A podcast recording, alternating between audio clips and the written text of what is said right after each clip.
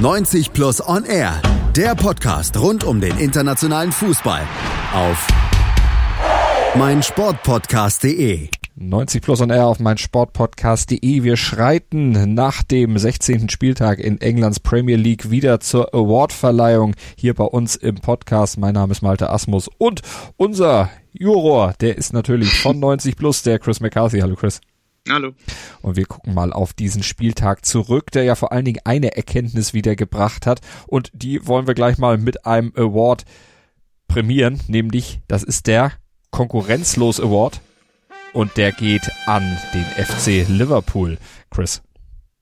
Ja, ähm, mehr oder weniger selbsterklärend ähm, und auf die Hauptgründe davon werden wir noch in der Folge gleich eingehen. Es geht vor allem darum, dass der FC Liverpool ähm, einfach konkurrenzlos momentan durch die Liga marschiert. Das liegt zum einen an der eigenen brutalen Konstanz und äh, zum anderen natürlich auch daran, dass City schwächelt. Aber wie gesagt, dazu dann gleich mehr. Bleiben wir erstmal noch beim FC Liverpool. Wenn wir da wirklich dann nochmal etwas in die Tiefe gehen, können wir ja sagen, seit 46 Heimspielen sind die Liverpooler ungeschlagen und in dieser Saison eben in diesen 16 Spielen, die sie in der Premier League bestritten haben, 15 Mal als Sieger vom Platz gegangen und nur einmal haben sie einen Unentschieden geholt. Man glaubt ja schon gar nicht mehr, dass sie überhaupt noch verlieren können. Und das ist es eben, was ähm, so beängstigend ist, äh, zumindest für die Gegner der Premier League. Ähm, Liverpool, wie eben schon gesagt, hat einfach diese gnadenlose Konstanz und Effizienz in dieser Spielzeit, ähm, dass man auch selbst in Spielen, in denen es nicht so rund läuft, ähm, noch einen Weg findet zu gewinnen, sei es durch Standards, sei es eben durch Kaltschnäuzigkeit vor dem Tor und die gute Abwehr. Aber ähm, es gibt natürlich auch noch die Spiele, wo es dann wirklich gut läuft. Fairerweise muss man sagen, Bournemouth hatte am vergangenen Spieltag nicht den besten Tag, aber Liverpool hat dann einfach souverän und ohne jegliche Probleme einen komplett ungefährdeten 3 zu 1 Auswärtssieg ähm, runtergespielt und ähm, es ist einfach nur diese nahtlose Fortsetzung dieser bestechenden Form, die die Mannschaft von Jürgen Klopp in den letzten Monaten und Jahren entwickelt hat. Oxley Chamberlain und Naby Keita vor der Pause und Mo Salah kurz nach der Pause, die haben das alles klar gemacht und damit natürlich die Tabellenführung von Liverpool gefestigt. 46 Punkte haben sie, 12 Punkte stehen sie jetzt vor Leicester und vor allen Dingen 14 Punkte vor Manchester City und die hatten ja an diesem Wochenende dann die Ehre zu Hause zu spielen gegen den Lokalrivalen, gegen Manchester United und bei diesem Spiel, da verleihen wir dann gleich mal zwei Awards. Zunächst gibt es den bittere Erkenntnis Award für Pep Guardiola, Chris. Ja, wir hatten es schon mehrmals angesprochen in den letzten Wochen und äh, zumindest äh, auch am, am, vierten Spieltag vor allem davor gewarnt, ähm, dass Manchester City die, die Transferphase und natürlich dann auch diese schwere Verletzung von Aymeric Laporte teuer zu stehen kommen könnte. Und genauso ist es auch gekommen. Ähm, wir haben darüber gesprochen, dass im Transferfenster etwas seltsame Entscheidungen getroffen wurden. Ähm, Kompanie ist gegangen wurde nicht ersetzt, obwohl er gerade zum, zum Abschluss der letzten Saison so wichtig war für die, für die Defensive der Citizens. Und ähm, dann ist man quasi ohne weiteren Innenverteidiger in die Saison gestartet und das, obwohl man eigentlich nur drei nominelle Innenverteidiger hatte. Und von denen drei äh, Laporte, Stones und Otamendi sind, ist wirklich nur einer, ein sehr starker Innenverteidiger, einer der besten der Liga mit dem Franzosen Laporte. Und die anderen zwei sind mehr oder weniger ähm, ja, Durchschnitt möchte ich jetzt nicht ganz sagen, aber äh, Stones hinkt auch schon seiner Form hinterher. Und ähm, dann, wie gesagt, vierter Spieltag, Laporte, Knieverletzung. Und dann stand man plötzlich nur noch mit Stones und Otamendi da. Und jetzt erkennt man eben, ähm, dass die zwei und auch noch Fernandinho, der da ein bisschen umgeschult wurde, ähm, einfach nicht die Qualität haben, um City auf dem Level der letzten Jahre spielen zu lassen. Und das ist eben die bittere Erkenntnis für, für Pep Guardiola, der dann auch nach dem Spiel sagte, dass ähm, Manchester United beispielsweise diese Qualität hat, zu verteidigen und die Qualität mit Kontern anzugreifen. Und das ist das Level, das äh, Manchester City eben gegenübersteht, gegen Mannschaften wie United, Liverpool und so weiter. Und die Realität, so sagte der Spanier, ist, dass wir mit diesen Teams womöglich es nicht mehr aufnehmen können. Und das ist die harte Erkenntnis und ähm, das hätte man sich wahrscheinlich ein bisschen äh, vermeiden können. Das hätte Pep Guardiola vor allen Dingen natürlich auch vermeiden können, wenn er seinem Credo treu geblieben wäre, eben nicht zu lange bei einem Verein zu bleiben. Hat er da selber ja, vielleicht sein Zenit bei City, die Möglichkeiten mit City auch ein bisschen überschätzt in dieser Saison, vor der Saison? Hm, das würde ich nicht unbedingt sagen. Ähm, ich denke, dass einfach ein äh, paar falsche Entscheidungen getroffen wurden, nicht unbedingt von ihm, sondern zum, zumindest von den Kaderplanern. Ähm, denn wenn man sich mal die Spiele anschaut, jetzt nicht unbedingt gegen United am Wochenende, aber die Spiele davor, ähm, vor allem die Statistiken anschaut, da hat City im, im Schnitt, glaube ich, circa drei Expected Goals pro Spiel kreiert.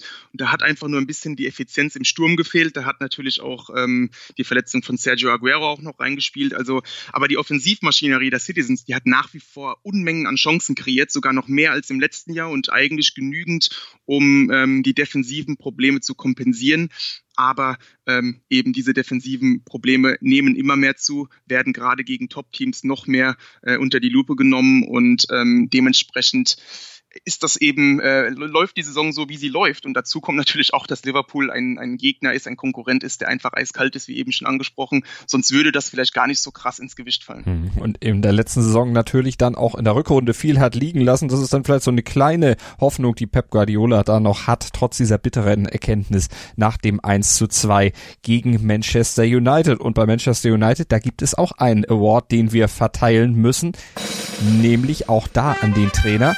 Und Chris, dieser Award heißt Kopf aus der Schlinge Award, denn Ole Gunnar Solskjaer scheint sich jetzt nach der Leistung in der letzten Woche mit den zwei Siegen erstmal gerettet zu haben. Ja, ähm, fehlt noch eine Klammer in dem Award, vorerst Fragezeichen. ähm, und das liegt daran, dass natürlich äh, Ole Gunnar Solskjaer, nachdem er wirklich sehr unter Druck stand in den letzten Wochen und Monaten, ähm, jetzt zwei beachtliche Siege hingelegt hat. Man hat gegen Tottenham gewonnen, aus gerechnet gegen eben seinen Vorgänger José Mourinho mit 2 zu 1 und dann natürlich der eindrucksvolle Sieg gegen Manchester City. Da kann man vielleicht auch noch ein paar Worte zum Spiel verlieren. Also äh, fulminanter Auftritt der Reds, äh, der Red Devils, Entschuldigung, ähm, gerade in der Anfangsphase eiskalte Konter und regelrecht diese, diese schwache City-Abwehr komplett überrollt. Also da hätte sich Guardiola auch nicht beschweren dürfen, wenn man da höher geführt hätte. Aber gerade das ist eben der Punkt, warum ich noch ein bisschen Zweifel habe, ob Solskjaer hier wirklich die Kurve kriegt, ähm, dass Manchester United in Topspielen gut spielen kann, eben weil man bei den Kontern stark ist. Das ist nichts Neues und das hatten wir auch schon in den letzten Wochen gesehen. Ähm, das Problem bei Manchester United ist nach wie vor, dass man sich sehr, sehr schwer tut, aktiv mit einer offensiven Identität ein Spiel zu bestimmen. Und das war eben vor allem gegen Manchester City nicht mal gefordert.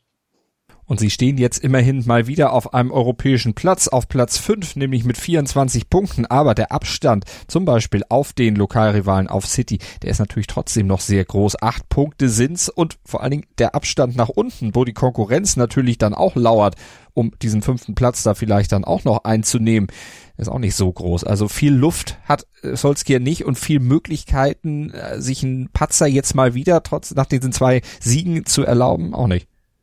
Nein, keinesfalls. Und ähm, deswegen, man sollte das mitnehmen, die positiven Erkenntnisse, gerade aus diesen zwei Topspielen. Das sollte auch der Mannschaft noch zusätzliches Selbstbewusstsein geben. Aber wie gesagt, ähm, ein Urteil kann man meines Erachtens wirklich erst fällen ähm, nach den nächsten Spielen. Und das ist dann eben gerade gegen diese vermeintlich Kleinen der Liga, wo man sich eben so schwer tat. Da gilt es nämlich, die Punkte zu holen. Und da muss United dann einfach mal ein anderes Gesicht zeigen, ein dominantes Gesicht mit, mit Spielwitz, mit, äh, mit Kreativität. Da haperte es einfach in letzter Zeit.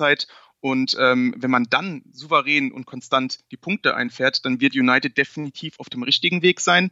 Und ähm, da wird sich dann entscheiden, wie es für, für den Verein und auch für den Trainer weitergeht. Also gegen Everton, Watford, Newcastle, das sind die nächsten Gegner. Ähm, da wird man schon sehr viel über den Trend von United erfahren können. Ein Urteil ist ja gefallen in Sachen Trainer beim FC Arsenal vor wenigen Wochen. Unai Emery, der ist rausgeworfen worden.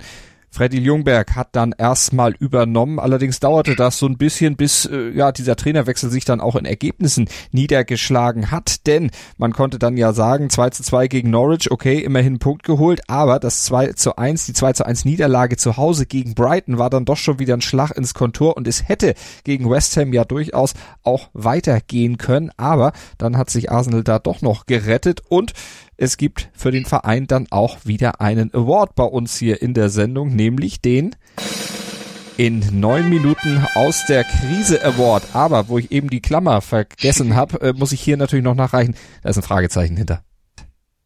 Ja, das Fragezeichen ist auch sehr, sehr wichtig, denn man weiß eben nicht, ob dieses Spiel gegen West Ham ähm, die erhoffte Initialzündung bei Arsenal bewirkt. Was Fakt ist, ähm, ist, dass Arsenal natürlich ähm, nach der Ära Emery, wo es wirklich spielerisch erschreckend lief, ähm, einiges an Arbeit vor sich hatte und eben ein sehr, sehr niedriges Selbstbewusstsein hatte.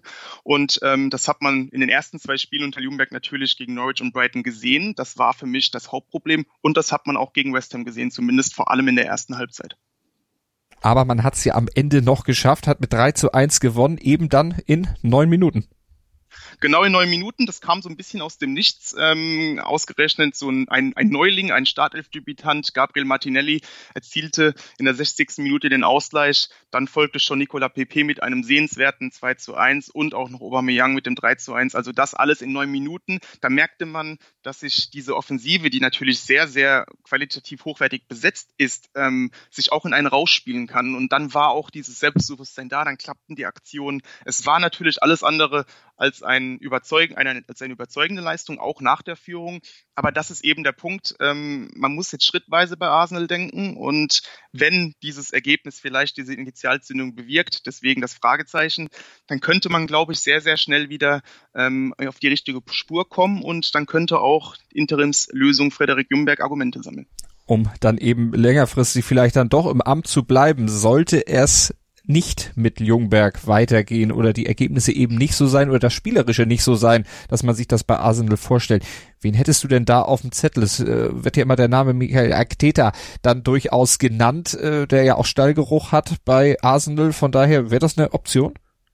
Absolut. Ähm, ist auch eine sehr interessante und aufregende Option, ähm, wenn man sich ein bisschen durchliest, was Guardiola und City von Arteta halten, dann ist das natürlich sehr, sehr beachtlich.